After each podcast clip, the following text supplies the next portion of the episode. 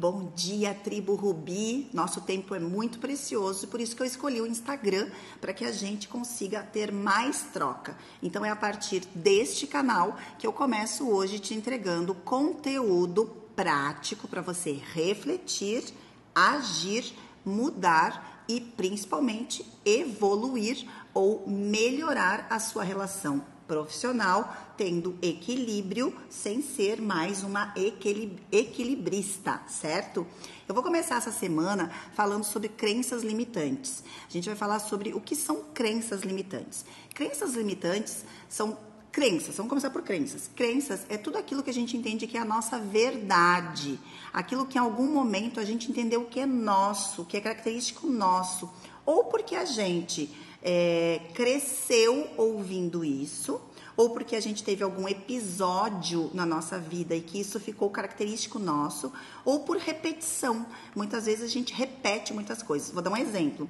Ah, várias vezes que eu vou pegar alguma coisa, eu derrubo. Então, por repetição, eu acredito que eu sou uma pessoa desastrada certo? Aí eu crio uma verdade no meu inconsciente de que eu sou uma pessoa desastrada.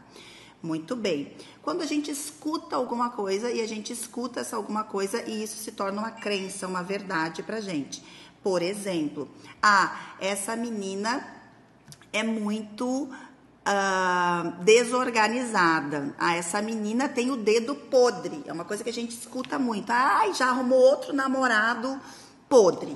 Então, essa menina tem o dedo podre. Aí a gente acredita, a gente escutou isso muitas vezes, ou de familiar, ou de amiga, enfim. E aí o que acontece? Toda vez que a gente vai escolher um novo namorado, a gente já tem aquela inconsciência de que o dedo é podre, certo? Muito bem. O primeiro passo é a gente entender o que, que são crenças. E é isso que eu tentei trazer aqui para vocês. Crenças são as nossas verdades. A gente construiu elas através dessas repetições de escutar ou de acreditar que isso é algo nosso. Segundo passo é a gente aceitar aquilo que são crenças negativas porque nos limitam. A gente tem várias crenças positivas, tipo, eu tenho uma crença que a minha autoestima é elevada. Eu tenho essa crença, eu escuto, ai, Chay, você tem uma autoestima alta, você tá sempre para frente, você tem muita energia. Então é uma crença positiva, eu escuto muito isso, eu repito muito isso, eu vejo que isso funciona para mim. E o que que acontece? Às vezes quando eu tô meio baixa, quando eu tô meio preguiçosa, quando eu tô meio deprê, eu ativo essa crença, que é uma crença positiva. Eu penso, não, mas eu sou uma pessoa com energia alta, como que eu vou estar deprê? Entende? Então a gente tem as crenças positivas e as crenças negativas. O que limita a gente geralmente são crenças negativas. São crenças que nos deixam paralisado, que não fazem com que a gente ande de uma zona de conforto para uma zona de aprendizagem e logo para uma zona de crescimento. Quais são essas crenças? O segundo passo, então, é você identificar quais são as suas crenças, aquelas que te limitam, aquelas que você pensa assim: ah, eu nunca termino nada que eu começo. Ah, eu realmente não sei lidar com dinheiro. Ah, eu sempre acabo me dando mal quando ajudo alguém. São crenças que a gente vai criando e que a gente vai vai atrapalhando a nossa evolução, o nosso dia a dia. Então é bom que você já nesse minutinho pegue um papel e uma caneta. Aliás, é um combinado que a gente pode ter aqui. Se você tiver um caderninho seu, caderninho da, do, nosso, do nosso encontro aqui no Instagram, para que você consiga, nesse momento, escrever coisas.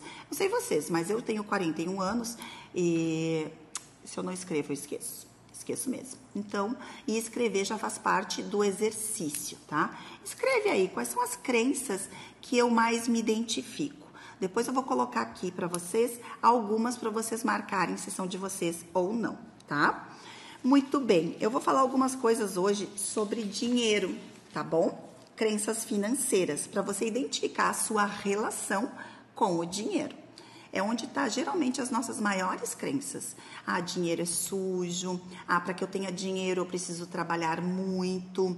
Quem tem dinheiro, outro é porque o outro não tem. São crenças que a gente tem, tá? E se essas crenças existem em você, a gente vai pensar sobre isso. Pronto para começar? Pronto para a gente fazer o primeiro exercício? Logo depois eu vou colocar esse PDF para você ter também. tá bom? Muito bem. Primeiro, primeira pergunta. O que de fato está errado na sua vida financeira? Tem algo errado na sua vida financeira? E se de fato existe algo errado na sua vida financeira, pense agora e responda. O que de fato está errado na minha vida financeira? O que pode ser? A minha vida financeira, ela não tem nada de errado, mas eu na verdade não tenho muito controle. Talvez isso seja errado. Ah, eu ganho pouco. Ah, eu gasto muito. Ah, eu não guardo o suficiente. Ah, eu gostaria de ter uma reserva maior. A minha vida financeira está boa, mas eu não tenho patrimônio. Ah, eu tenho patrimônio, mas eu não tenho uh, conforto. O que está errado? O que, que você considera que poderia estar mais certo ou melhorar na sua vida financeira? Pense sobre isso. E aí a gente já vai identificar se existe alguma crença nessa sua resposta, beleza? O que mais precisa a minha atenção agora na minha vida financeira? Tem uma coisa, gente, que acontece claramente. As pessoas não gostam, a maioria das pessoas não gostam de olhar para o financeiro. Por que, que elas não gostam de olhar para o financeiro? Porque é chato, crença. Porque eu não sou boa de matemática, crença. Ah, porque sempre alguém que olhou para mim, crença. Porque eu. Ai, tá tudo uma bagunça. Se eu tiver que parar e olhar, eu vou me assustar crença. Primeiro passo, a gente precisa parar e olhar para o financeiro. Eu fiz um combinado com a minha agenda hoje, às 15 horas eu vou olhar para o meu financeiro. E como que eu vou olhar para o meu financeiro? Eu vou fazer um balanço, tipo entradas, saídas e metas. Sempre coloque metas. Se você não colocar uma meta no seu financeiro, não tem sentido você olhar para o seu financeiro. E essa meta pode ser uma meta muito simples. Pode ser uma coisa no sentido assim: ah, ok, independente de eu estar com dívida, de eu estar bagunçado, de eu não, não, não ver perspectiva de ganhar mais nesse momento, eu quero colocar uma meta de reservar, por exemplo, 50 reais por mês para algo só para mim. Pode ser. E o que, que eu digo aqui? É uma coisa que eu já aprendi até com consultoras financeiras, tá? Sempre coloque a sua conta reserva antes da sua conta de custos ou despesas fixas. Ah, Chay, se sobrar eu guardo. Nunca sobra, entendeu? Se sobrar, eu guardo, nunca sobra. Então, coloca uma conta de guardar, de reserva, ou de sonho, ou de objetivo, ou de meta antes das despesas. Porque se não sobra, gente, se não sobra, é porque não vai sobrar também para uma outra coisinha ou outra. E se não sobra, mesmo depois que você paga tudo, é porque você gastou com coisas extras. Então, vale a pena a gente mudar o mindset, pensar um pouquinho mais para futuro, mas começando hoje. Tudo que eu falar com vocês, a gente tem que começar hoje, tá bom? E aí, para finalizar essa parte de crenças relacionado a dinheiro, a terceira pergunta, eu quero que você responda e pense: o que tem feito você feliz? Quais são as coisas que têm deixado você alegre, com uma sensação de prosperidade, de abundância? Será que essas coisas que te deixam feliz, que te deixam com essa sensação de realização e de abundância, estão relacionadas ao financeiro? Muitas vezes não estão, mas a gente tem uma crença que nos limita que só seremos felizes quando ganharmos na Mega Sena, ou quando ficarmos ricas, ou quando sobrar dinheiro. Então pense e escreva: Nossa, Chay, realmente o que tem me feito feliz é ter cozinhado para os amigos, é ter feito uma caminhada todo dia, é ter ficado com os meus filhos, é ler um bom livro. Escreva. Muitas vezes não precisa do recurso financeiro, apenas do recurso consciência. Obrigada. Até a próxima. Olá, tudo bem? Vim aqui hoje na nossa tribo Rubi para a gente conversar continuar conversando, né? Porque a gente vai estar sempre batendo papo por aqui, para a gente continuar conversando agora sobre produtividade. Porque uma das grandes crenças que a gente vai implementando na nossa vida, que a gente vai incrustando mesmo na nossa vida, é que a gente não tem tempo para nada, é que a gente está sempre na correria, é que o ano está acabando. Meu Deus, esse ano voou! Meu Deus, já é terça-feira. E se for quarta-feira, a gente vai dizer, já é quarta-feira, meu Deus, já é sexta-feira. E a gente está sempre assim, e a gente vai fazendo essa, vai mandando essa mensagem para o nosso cérebro e para o nosso universo. E quando a gente vê, a gente está comunicando isso, e quando a gente vê, o universo está nos dando isso mesmo. Estão vendo que eu estou bem escabelhadinha hoje, né? Mas é o que temos para agora. Muito bem.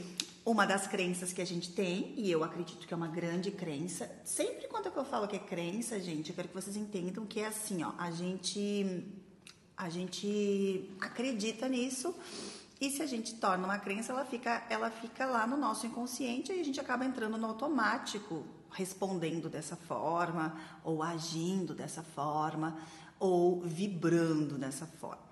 Então, uma das crenças que eu falo muito, que eu vejo muito, as pessoas, ah, não tenho tempo, não estou disponível, estou sempre na correria, enfim. E aí, o que, que eu vou fazer para vocês? Eu vou fazer um teste hoje. Então, a gente tem uns 8 minutos aqui, porque sempre esses vídeos serão de até 10 minutos, para a gente fazer um teste. Bora? Bora pegar papel e caneta? Espero você. Papel e caneta, papel e caneta, papel e caneta. Tem bastante pergunta para fazer, tá bom? Bora lá. Vamos lá. Número 1. Um, sinto que não tenho tempo suficiente para mim mesmo frequentemente às vezes ou raramente. Frequentemente, às vezes ou raramente. Chay, o que é tempo para mim mesmo? Você sabe a resposta, beleza? Tempo para mim mesmo. Isso aqui é um tempo para mim mesmo. Precisar estar trabalhando, não é para mim mesmo. Dois, evito algumas tarefas e atividades que são importantes na minha vida. Você evita tarefas ou atividades, por exemplo, uma atividade física, é algo que a gente sabe que é importante. Ah, eu evito frequentemente, às vezes ou raramente. Muito bem. É... Três. As respostas são sempre assim, Chay. Quando for diferente, vou falar. Mas é frequentemente, às vezes ou raramente. Então, um, dois, três, tá? Minhas atividades são interrompidas por WhatsApp, alguma ligação, visitas ou algum colega, alguma, alguma, algum filho, alguém que vem e pede alguma coisa no meio do, do, do que eu estou fazendo? Ah, frequentemente, às vezes ou raramente. A minha é raramente, sabia? Raramente. E isso tem a ver com uma questão de presença. Quando você se propõe a fazer alguma coisa com foco, por exemplo, é, você não vai ser interrompido. Então, nesse momento, eu estou fazendo um vídeo. O meu WhatsApp vai bombar mas eu não. Bom, não vai bombar também. Ai, tá se achando. Não, não vai bombar. Mas, tipo, o meu WhatsApp vai, vai entrar alguma mensagem. Eu não vou olhar. Ou o direct do Instagram vai entrar alguma mensagem. Eu não vou olhar. Não me interrompe, não me afeta. Se afeta você, marca aí. Número 4. Meus pensamentos divagam para assuntos irrelevantes ao que eu estou fazendo no momento. Gente, é, só para abrir um parênteses, tá? Eu comecei esse teste hoje na live. Eu só comecei. Essas cinco primeiras perguntas estavam na live, mas as outras não, e nem a resposta. Beleza? Só para vocês.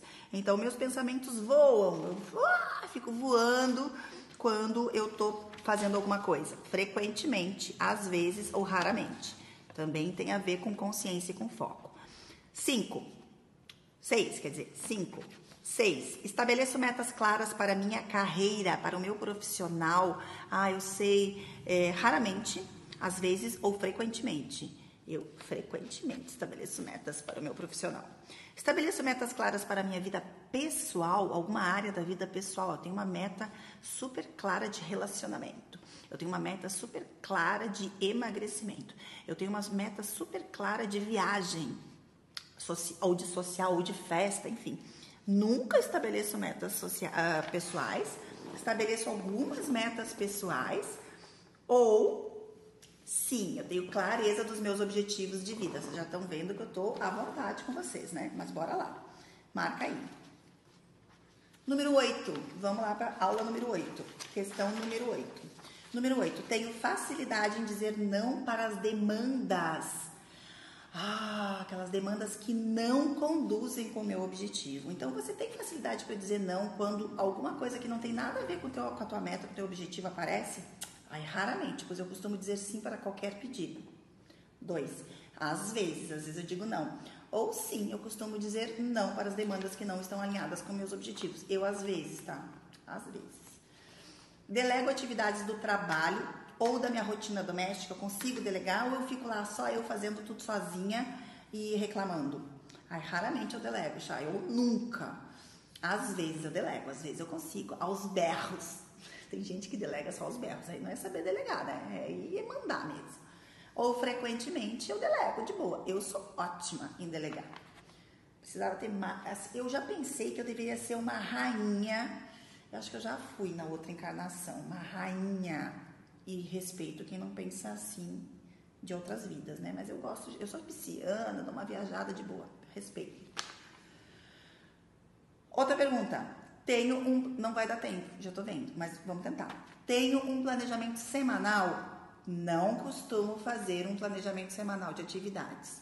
Às vezes eu planejo a minha semana, semana de domingo a domingo. Você tá planejada?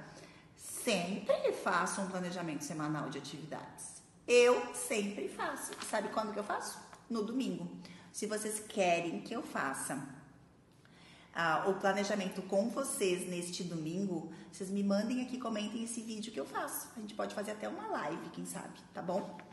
É, muito bem. Faço listas de tarefas e atividades diariamente, listinha, to do, to do, to do, em bilhetes avulsos. Não. Em listas organizadas. Eu faço em listas organizadas, com bolinha, com horário, bem bonitinha na minha agenda online ou papel, com previsão de duração de cada tarefa. É, isso aí eu faço no planejamento, não nas tarefas. Outra pergunta: tenho um momento de descanso durante a minha semana? Assim, eu consigo parar no meio da loucura da semana ou fico rezando por sexta-feira? Não, raramente eu descanso no meio da semana. Às vezes, ou frequentemente, eu tenho as minhas paradinhas. Eu sou às vezes. Eu quebro os meus projetos ou as minhas metas em tarefas menores? Isso é importante você fazer. Raramente, Chay. Às vezes ou frequentemente. Tipo, ah, eu vou emagrecer 10 quilos. Eu quebro isso em um, um, um, um. Uma vez eu emagreci 10 quilos em 10 meses, ou seja, eu fragmento as minhas metas, tá bom? E as atividades diárias obedecem o seu planejamento? Você faz o planejamento e você segue esse planejamento frequentemente? Aí a resposta é raramente, às vezes ou frequentemente. Muito bem. Vamos lá.